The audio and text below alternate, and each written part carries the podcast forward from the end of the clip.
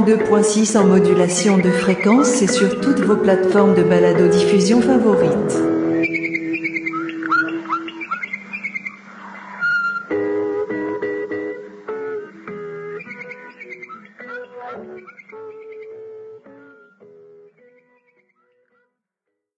Dans ce nouvel épisode de Radio Bertou, messieurs Pretoria, Rangoon, Sinaloa et moi-même discuterons de la question du pistolet d'ordonnance.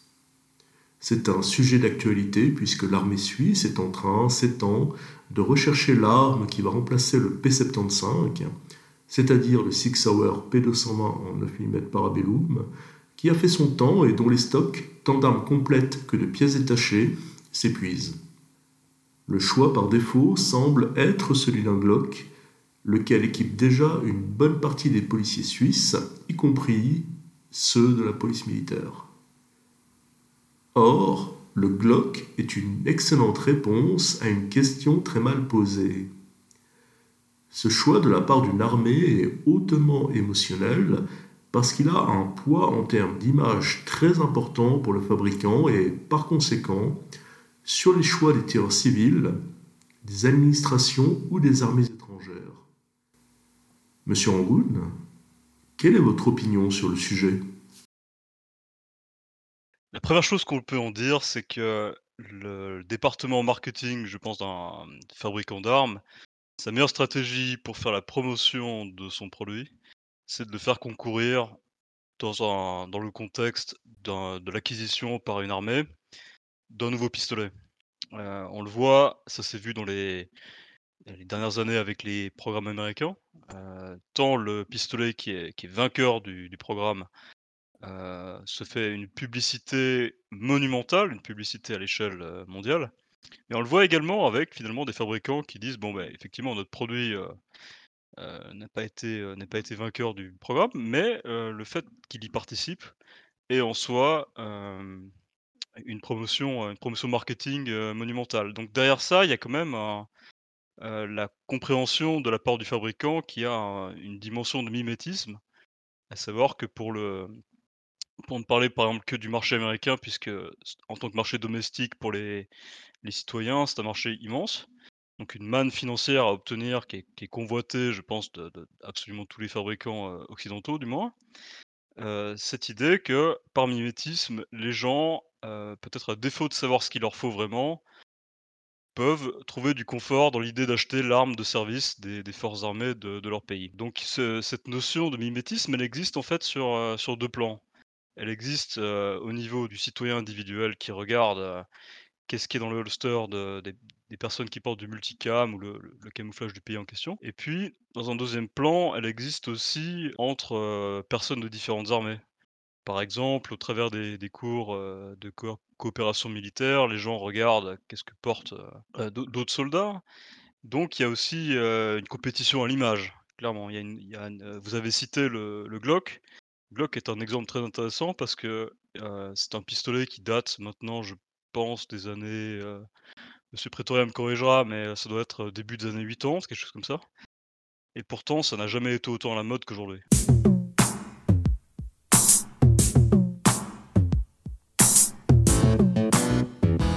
Radio Bertou, 102.6 en modulation de fréquence et sur toutes vos plateformes de balado-diffusion favorites.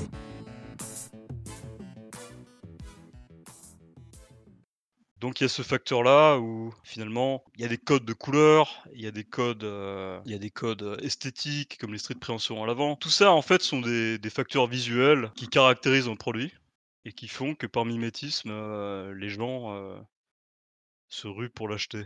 Voilà ce que Monsieur Rangoon, effectivement, le, le Glock fait partie de ces armes qui sont à la mode. D'ailleurs, lors des essais chez les Américains, il y a eu trois armes qui étaient en compétition.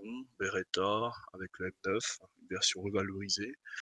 Le, ce qui donnera plus tard sur le marché civil le Glock, le Glock 19X et également le M17 de chez, de chez C'est utilisé comme, comme argument effectivement, mais il y a très très souvent une petite confusion entre une norme qui et la qualité intrinsèque du produit. Qu'est-ce que vous pensez à, ce sujet?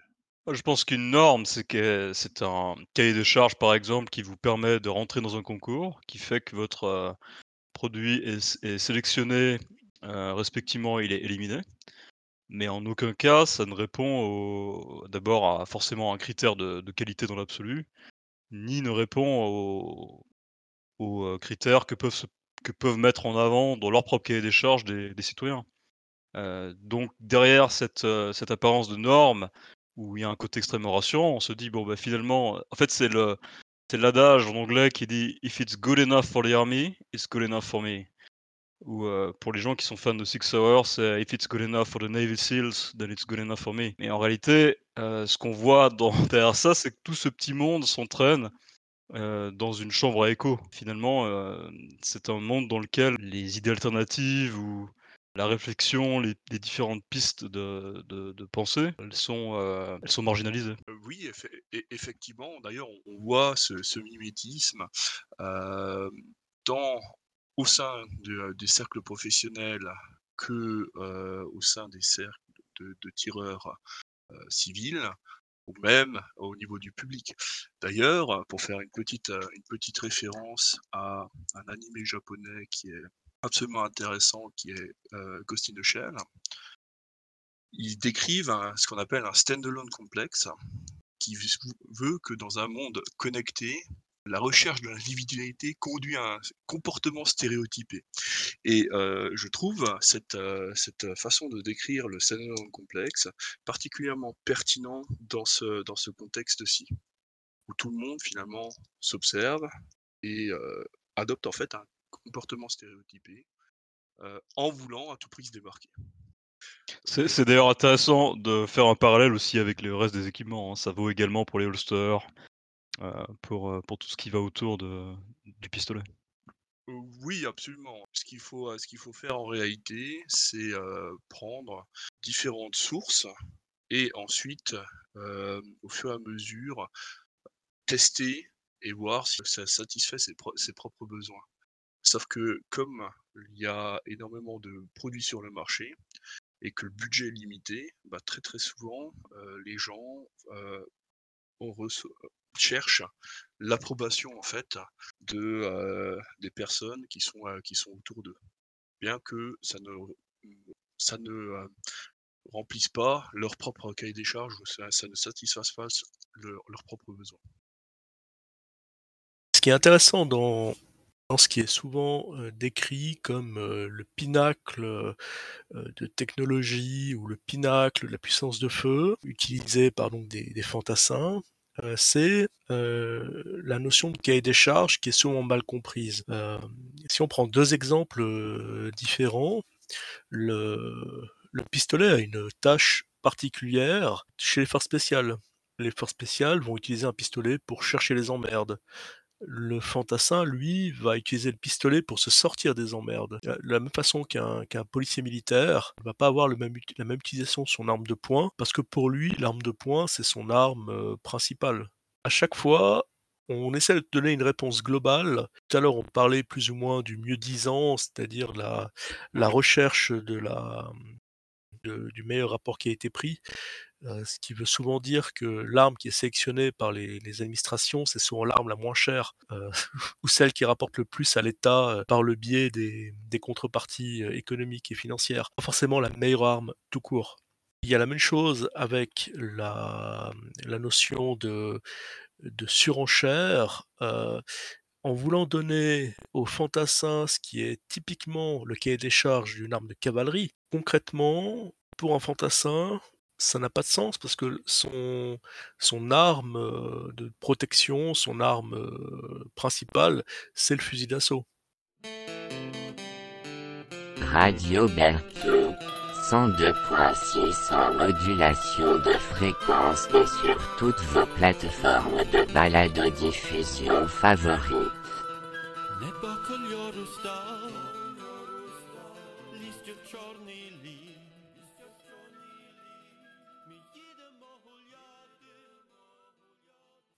Alors même si évidemment le fusil d'assaut sur un champ de bataille moderne a largement perdu de son, intérêt, au profit de, l'artillerie légère ou de l'artillerie lourde, plus du soutien aérien.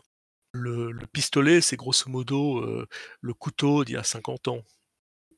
La, baïonnette en tout cas. Monsieur, Abidjan, donc on, on, peut dissocier l'arme d'ordonnance dans son évolution historique et dans son évolution technique. dans la doctrine d'emploi, le, concept, à quoi sert cette arme d'ordonnance? Est-ce que vous pourriez, vous pourriez un petit peu quoi sert une arme d'ordonnance est complètement divergent du cahier des charges qui est proposé dans la plupart des armées occidentales. Et j'insiste sur le terme d'occidental. Une arme de, de poing d'ordonnance, c'est une marque de prestige, une marque de statut, celle d'un officier d'un sous-officier. C'est un outil disciplinaire. On, se rappelle des charges euh, de la Première Guerre mondiale ou euh, de l'arme des commissaires politiques euh, sous l'Union soviétique. ils n'avaient pas des kalachnikovs ou des mitraillettes. C'est également, et dans une moindre mesure, une arme de self-défense, c'est très clair, on est dans, dans, des conditions extrêmement dégradées par rapport à, à n'importe quel fusil, n'importe quelle arme longue, et dans une moindre mesure encore et dans des contextes très très particuliers, typiquement ceux de conflits asymétriques, ça peut être l'arme pour éviter de tomber prisonnier de, gens qui vont vous malmener façon cage plus lance-flamme. Si on, compile un peu tous ces, ces, concepts, on se rend compte que, et Dominique Vénère l'avait très très bien décrit lorsqu'il parlait de la seconde arme, l'arme de poing dans un contexte militaire, c'est essentiellement un exhausteur de morale.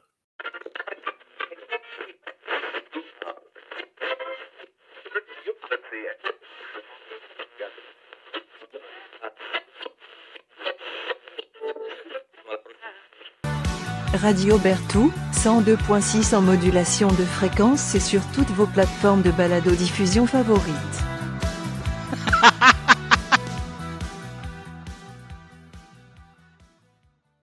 c'est le truc où on se dit bon ok je suis peut-être baisé mais j'ai au moins ça sur moi. C'est un peu le dernier recours mais c'est aussi le dernier espoir.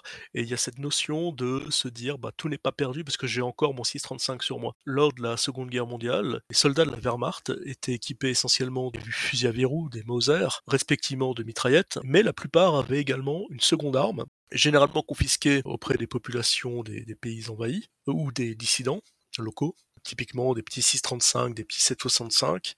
Et le but, c'était de distribuer ces, armes pas très prestigieuses ni très efficaces euh, avec un paquet de 25 cartouches et vogue la galère. Le but n'était pas effectivement d'en faire des, euh, des, forces spéciales. Je pense que très très peu de ces armes ont une utilité euh, réelle, mais elles avaient un avantage concret par rapport au P08 ou au P38, c'est qu'elles ne coûtaient rien, ou quasiment rien monsieur, Abidjan, on a bien compris que euh, lors de la Seconde Guerre mondiale, les, euh, Allemands euh, avaient des, armes de prise sur la, population conquise et qu'ils la distribuaient à ses troupes. Mais dans un, contexte d'armes vraiment d'ordonnance, il y a des, pistolets qui finalement ont ces mêmes caractéristiques. Je pense notamment au Makarov PM.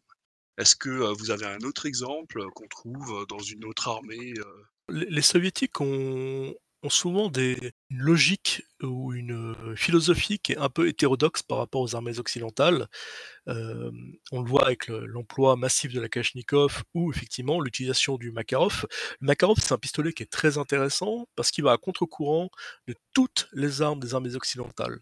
C'est une arme de, puissance moyenne, c'est une arme qui est, un peu moins puissante qu'un 9 mm Parabellum euh, ou d'un 45 ACP. C'est une arme à relativement faible capacité, donc à contrario des Wonder 9 des années 70, c'est un peu anachronique j'entends, mais euh, il y avait déjà le GP35, c'est une arme qui est en double action, simple action, donc elle a quand même une certaine forme de modernité, mais pour le reste, on oublie l'arrêtoire de magasin de type européen, donc ce qu'on trouvait sur les PPK, sur le, P08, sur le Colt 1911, pour le retour un arrêteur de magasin qui est biaisé sur la rétention. Et là, c'est l'exemple, le, rétex, si on veut, le retour d'expérience de, la, Seconde Guerre mondiale sur les, pertes de magasins avec les Tokarev, ce genre d'outils L'avantage d'un arrêteur de magasin de type Browning, euh, c'est que le magasin reste dans l'arme. Finalement, ce qu'on demande à une arme euh, d'ordonnance, c'est que lorsqu'on veut l'utiliser, elle soit capable de, tirer. D'où l'intérêt de la double action, d'où l'intérêt du magasin biaisé rétention plutôt qu'éjection. Alors ce sont des, solutions qui sont euh, du point de vue américain, du point de vue occidental, mais en général, qui sont considérées comme obsolètes aujourd'hui, mais qui ont pourtant tout leur sens. Si on va par là, et Là, je vous donnerai la parole parce que je sais que c'est un de vos, dadas.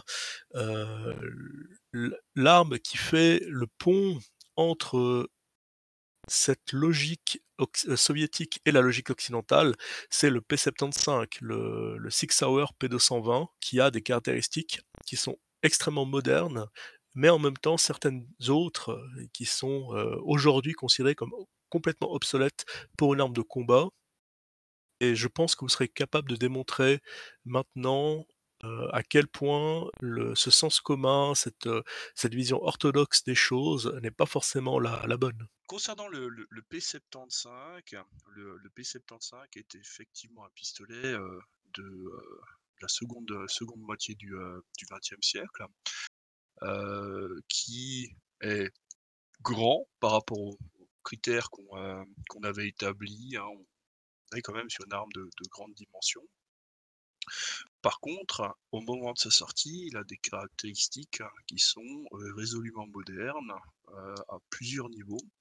Euh, le premier, c'est la sécurité du percuteur, hein, qui sur beaucoup d'armes n'est pas présente, donc potentiel accident en cas de choc une très large fenêtre d'éjection qui, à mon sens, est le, en termes de, capacité technique pure, un grand virage, un grand virage en termes de solutions techniques, puisqu'avant cela, on avait des, fenêtres d'éjection qui étaient à peine aussi, à peine plus grandes que la cartouche qui a été censée éjecter lors de la retraite des cartouches. Euh, des visées larges, hein, donc euh, respectivement un guidon et, euh, une, hausse qui sont de taille beaucoup plus grande. C'est en, quelque sorte reconnaître la, distance d'utilisation réelle de l'arme de poing. La distance d'utilisation réelle de l'arme de poing, avec le Parabellum, on était sur du tir en standard à 50 mètres, qui a été réduit par la suite à 25 mètres. Et en réalité, euh, d'après les enseignements euh, compilés soit auprès des forces de l'ordre, soit auprès des forces armées, basiquement, il y a, une, reconnaissance de l'intérêt d'une visée large pour les engagements à plus courte distance, euh, au détriment des engagements à, plus longue distance, de l'ordre de la centaine de mètres, voire, voire au-delà. Concernant la double action, euh, elle, permet de, travailler avec une cartouche chambrée qui, à l'heure actuelle, est standard au, sein des administrations, mais également euh, dans le cas du port d'armes citoyen dans les pays qui l'autorisent. Par contre, il y a des solutions techniques qui sont peu, peu désirables de nos jours. Donc euh, la rétention de magasin au profit de l'éjection du magasin. Le gros problème, c'est que certes, le changement de magasin s'effectue beaucoup plus rapidement, mais on peut avoir une perte de magasin si par exemple on appuie malencontreusement sur euh, le, bouton de déverrouillage ou euh, si le magasin est mal encliqueté. Euh, s'il est mal inséré, on peut se retrouver avec des pertes de magasin qui nous ramènent l'arme au, rang de pistolet monoco malgré l'aspect un peu vieillot de, euh, ce P75, eh ben, on peut dire que pour euh, l'utilisation du, euh, soldat moyen dans une utilisation comme, arme secondaire, bah, finalement, ça reste encore une très très bonne arme, encore de nos jours. Maintenant, c'est vrai qu'il est, il est passé de mode au détriment des, des Wandernheim, leurs descendants, avec euh, une mise à jour complète au niveau des matériaux. Je pense à la carcasse polymère, euh, tout ce qui est optique ready. Hein. Donc, euh, la capacité de doter son arme d'un pan rouge, qui, je le rappelle, si on veut travailler avec des, organes de visée à optronique de qualité, vous met pratiquement le prix de l'arme en, composant optronique. Donc avec un surcoût quand même assez conséquent. Mais effectivement, c'est là l'évolution qu'on constate, alors que dans la réalité, les, les armes de poing ne sont pas des substituts efficaces au fusil.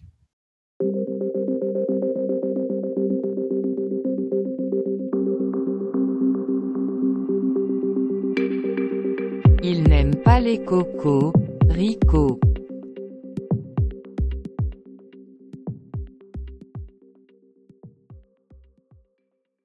Et d'ailleurs, en parlant de, substituts, euh, Monsieur vous avez une expérience avec euh, des AR-15. Comment traite-t-on les, euh, dérangements sur un AR-15 dans un intervalle de temps réaliste? C'est justement là où, la question du, substitut se pose. pour avoir eu des dérangements sévères sur des plateformes AR-15, le choix le plus judicieux dans ce cas de figure, c'est de faire une transition et de prendre à ce moment-là le pistolet qui, qui va permettre, bah de se sortir de cette situation délicate.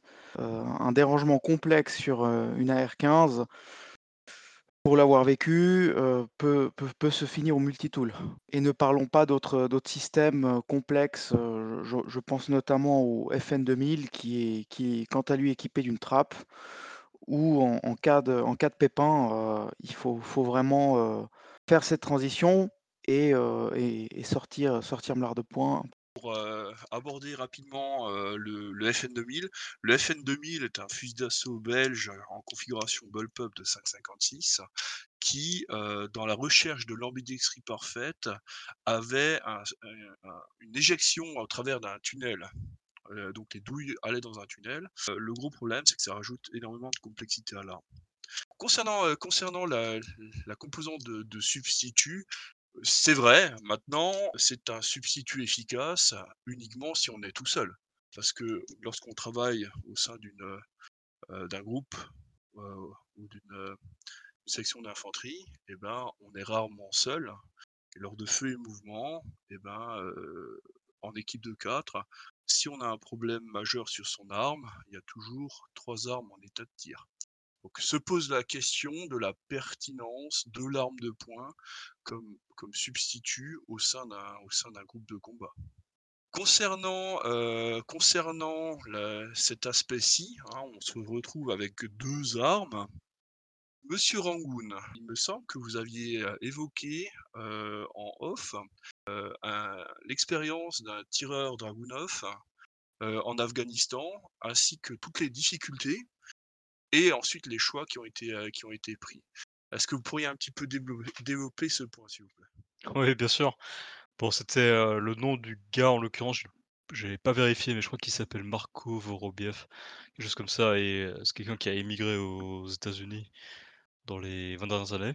Et la particularité, c'est que bon, il donnait pas mal d'interviews sur son expérience. Il a quand même l'âge de quelqu'un qui a, qui a vu le combat avec l'armée soviétique en Afghanistan. Et comme vous l'avez mentionné, il était tireur au fusil de précision SVD.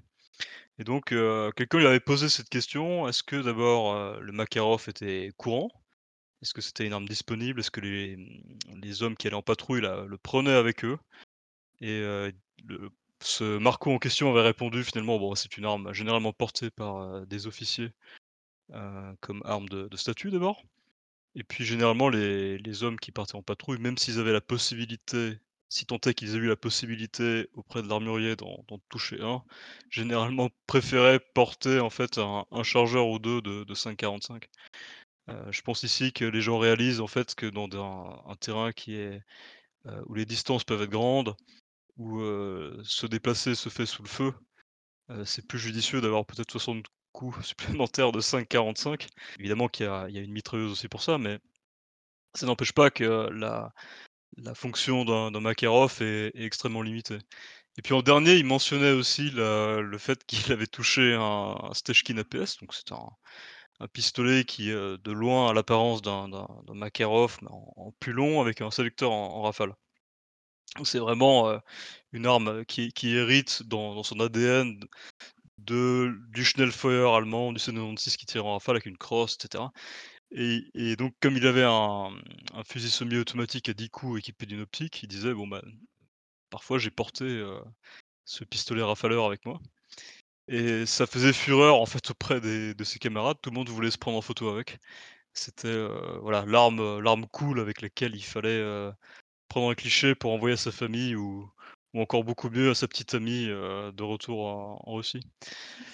Donc euh, voilà, ça c'est un exemple qui montre finalement euh, que oh, le pistolet, c'est. Je crois qu'on l'a, on l'a mentionné précédemment, mais ça reste quelque chose de, très surfait. On peut vraiment se poser la question quelle est l'importance d'avoir une arme de, la taille d'un Glock 17 ou d'un P320 M- Monsieur, Monsieur Rangoon, euh, la, com- la composante de hype autour de l'APS e- existe toujours aujourd'hui. hein. Euh, euh, si, on est, si on peut mettre la main sur un APS, même si on n'est pas propriétaire, eh ben, il y a toujours une grande hype sur ce, sur ce genre je, je- je suis d'accord, vous êtes même euh, au-delà de la KSU à ce stade-là. Absolument, absolument. Donc effectivement, concernant, le, l'arme de poing, disons qu'il faut, à mon sens, le remettre, heu, la remettre, dans son contexte. Lorsqu'il s'agit d'équiper une armée, il y a des composantes de coût et l'évolution qu'on voit apparaître, c'est, de plus en plus de systèmes de grande capacité certes, mais qui, sont faits pour être utilisés avec avec des optroniques et ça, par rapport à la plus-value que ça apporte au sein de des troupes régulières, je ne parle pas bien sûr des forces spéciales ou, des unités spécialisées, bah, finalement ça augmente, de manière très, très importante les coûts. Se pose alors la question: quel est l'intérêt, réel d'équiper l'intégralité de la troupe avec, ce genre de système d'armes. Et ça, c'est, la question que je laisse, ouverte. Est-ce que vous avez quelque chose à ajouter? Moi, je, dirais, si je peux me permettre, à ce niveau-là, je pense que l'intérêt, en fait, c'est de donner un contrat, c'est d'avoir une répercussion sociétale ou économique. C'est d'encourager bah, simplement la, vente pour le, cas des États-Unis, ça fait faire des rentrées, de, rentrées fiscales. Je pense que c'est ça l'intérêt. Il y a un intérêt aussi euh, qui qui ne voit pas forcément mais qui est en second plan. Quand on prend par exemple le, cas du remplacement du Beretta 92 par euh, le 320, bien sûr il y a un coût d'acquisition, mais je pense que derrière ils, ont dû se dire qu'il y avait aussi euh, des économies euh, à réaliser du point de vue de la logistique. Au final les choses s'équilibrent, mais il y, a- il y a toujours beaucoup d'autres intérêts que juste euh, simplement se demander est-ce que la, le soldat a besoin de, de ça. Radio Bertou, 102.6 en modulation de fréquence. Et en podcast sur vos applications de balado-diffusion préférées.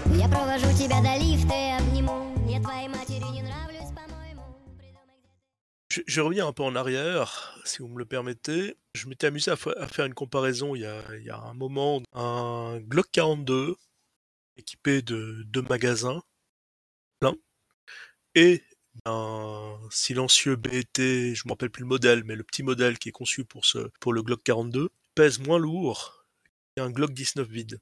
Ça, c'est pour remettre en perspective les choix euh, qui semblent évidents. Alors, c'est peut-être moins durable, hein, ça, c'est encore notre problème.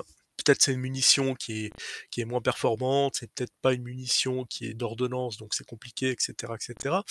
Mais néanmoins, du point de vue euh, du type qui va devoir se trimballer son matos, il en a un, tout petit peu. Aujourd'hui, le, fantassin, on est en train de- d'envisager de, donner des exosquelettes aux fantassins pour leur permettre de simplement monter dans leur camion. Ces notions de masse ne sont pas, et d'encombrement ne sont, pas négligeables, surtout comparé à l'intérêt pratique, donc essentiellement un, exhausteur de morale pour le, le- soldat en question.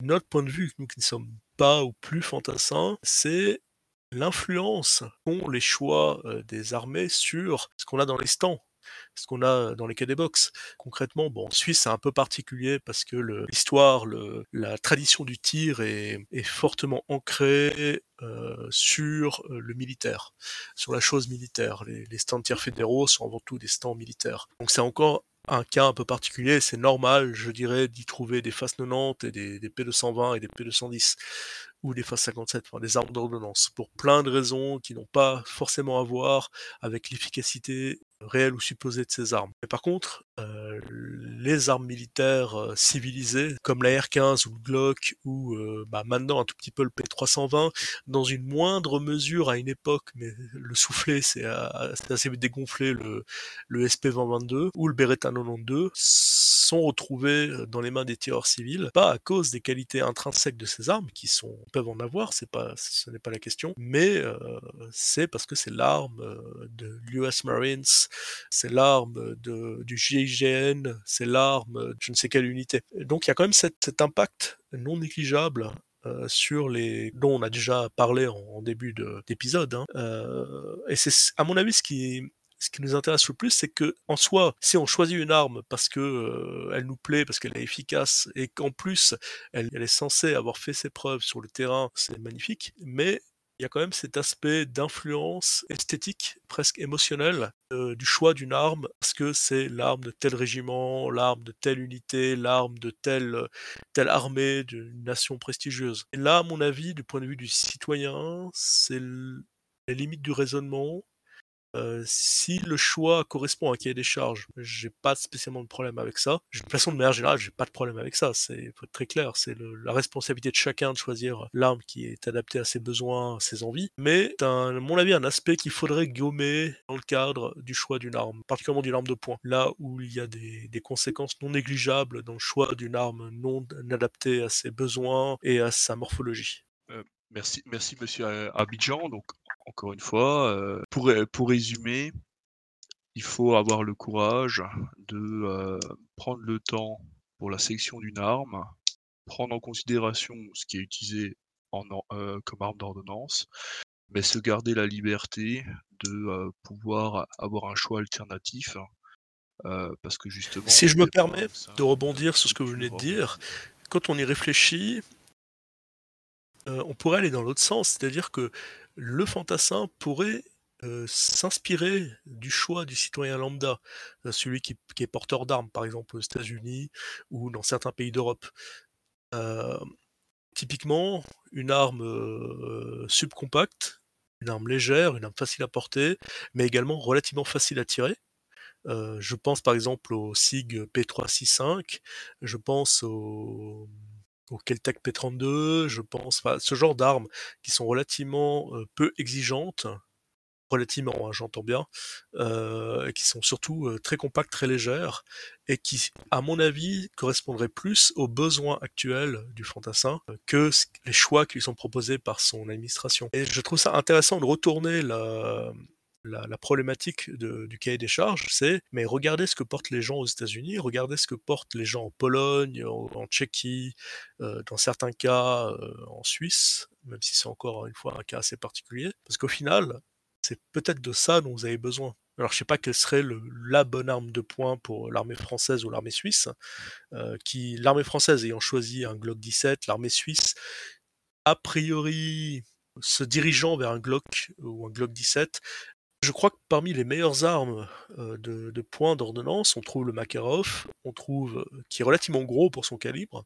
mais euh, qui reste une arme relativement compacte. On a le, les excellents MAS 1935 et SACM 1935, euh, qui sont des armes extrêmement fines, extrêmement élégantes, relativement compactes, et qui tirent un calibre relativement peu efficace, mais qui est largement suffisant pour ses besoins. On a le le revolver anglais, le, le Webley, euh, je sais jamais le numéro, je crois que c'est un numéro 6, hein, si je dis pas de bêtises, euh, qui tire le 38 euh, Smith Wesson. Euh, un choix qui a été fait justement parce que ça tapait moins que le 38 spécial. Donc ça donnait une arme qui était beaucoup plus efficace pour le fantassin lambda, pour lequel on avait peu de temps à consacrer et peu de moyens à consacrer euh, pour l'entraînement euh, à l'arme de poing, qui demande, mine de rien, c'est un entraînement qui est assez particulier, qui demande pas mal d'énergie, de temps et, de moyens. On a une arme qui est un peu oubliée aujourd'hui, c'est le CZ38, qui est un, un assez gros pistolet qui tire du, du 9 mm court en double action seulement. On peut se poser la question de savoir si un Makarov modernisé, peut-être avec une poignée en, composite, enfin en, polymère, euh, donc à moindre coût, tiré euh, soit du 9 court, soit du 9 mm Makarov, euh, toujours en double action, avec ce système de rétention de magasin un peu old school, euh, ce serait pas un choix rationnel pour une armée d'aujourd'hui. Mais bon, ça, on, part sur des, sur des notions qui sont peut-être un peu glissantes et qui finalement sont relativement euh, peu intéressantes parce que de toute façon, ce ne seront pas les choix qui seront faits euh, par les administrations pour plein de raisons, euh, toutes plus mauvaises les unes que les autres. Est-ce que vous avez une conclusion, Monsieur Rangoon? Au niveau des choix qui sont faits par ces, ces administrations, comme vous le mentionnez, en fait, c'est vraiment le reflet du monde de 2023 dans lequel on vit. Et, par là, j'entends aussi le monde corporate, le monde des, entreprises. euh, c'est le choix euh, qui est alourdi par la notion de compliance. On, vit en 2023 dans un monde de compliance où toute procédure d'acquisition est extrêmement lourde, extrêmement documentée, euh, elle est supposée transparente. Je pense que par exemple un fusil d'assaut comme le, le G36, euh, qui s'est vu faire, qui s'est vu recevoir un, procès public colossal, aujourd'hui n'a plus aucune euh, carrière d'export. Parce qu'en fait, dans un monde de compliance, personne ne prendra le risque de dépenser des centaines de millions pour en acheter un lot, sachant qu'il y a eu un tollé, pour ne pas dire un, scandale, après justifié ou pas, c'est pas la question, euh, mais il y a eu un scandale à son sujet, et, le choix de l'acquisition des, des Glock, par exemple, c'est extrêmement symptomatique de ça. Vous avez mentionné tout à l'heure cette, euh, idée que si l'arme elle est éprouvée par l'expérience et par le feu, c'est un plus. Mais en fait, c'est surtout, euh, c'est beaucoup plus que plus. C'est-à-dire que euh, pour l'office qui fait la- l'acquisition de ce matériel, c'est un choix qui en fait est indiscutable. Il n'y a, pas de, possibilité euh, finalement de, remettre en cause, puisque vous pouvez dire, bah non, on va regarder nos voisins tout autour de notre pays et même sur le continent suivant utilisent avec satisfaction. Il y a suffisamment de, de rapports qui existent pour que vous soyez couverts en utilisant de l'argent public. Donc moi, ce qui m'inquiète un peu, c'est que tant de ce côté-là, mais aussi par mimétisme dans les mains des tireurs euh, euh, citoyens, dans les stands, euh, les tireurs civils, qui est en fait, on va vraiment vers un monde extrêmement uniformisé, c'est-à-dire celui du Glock et de la R15. euh, Voilà, ça c'est, ça me paraît extrêmement net. Et puis, euh, puisque vous m'avez demandé une autre conclusion, si je peux aussi citer cette, euh, pas un adage, mais c'est quelque chose qui m'est venu à l'esprit quand vous parliez du fait que les gens s'inspirent les uns des autres. Il y a cette, cette citation en cinq points qui dit, en gros, le citoyen veut ressembler au fantassin. Le fantassin, quant à lui, il souhaite s'inspirer du membre des forces spéciales. Le type des forces spéciales, il admire le service action de- des services secrets de son pays. Quant au SA, il prend inspiration sur les résistants, mais qui lui-même est en fait le reflet du citoyen lambda. voilà. Merci Monsieur Rangoon pour cette conclusion. Merci à tous les trois d'avoir bien voulu participer à cette conversation sur un sujet qui m'intéresse euh, particulièrement. Merci à nos auditeurs d'avoir tenu jusqu'au bout. N'oubliez pas de vous abonner, de faire connaître ce podcast à vos amis, à vos ennemis également. Et je vous souhaite à tous une bonne partie de journée qui vous concerne.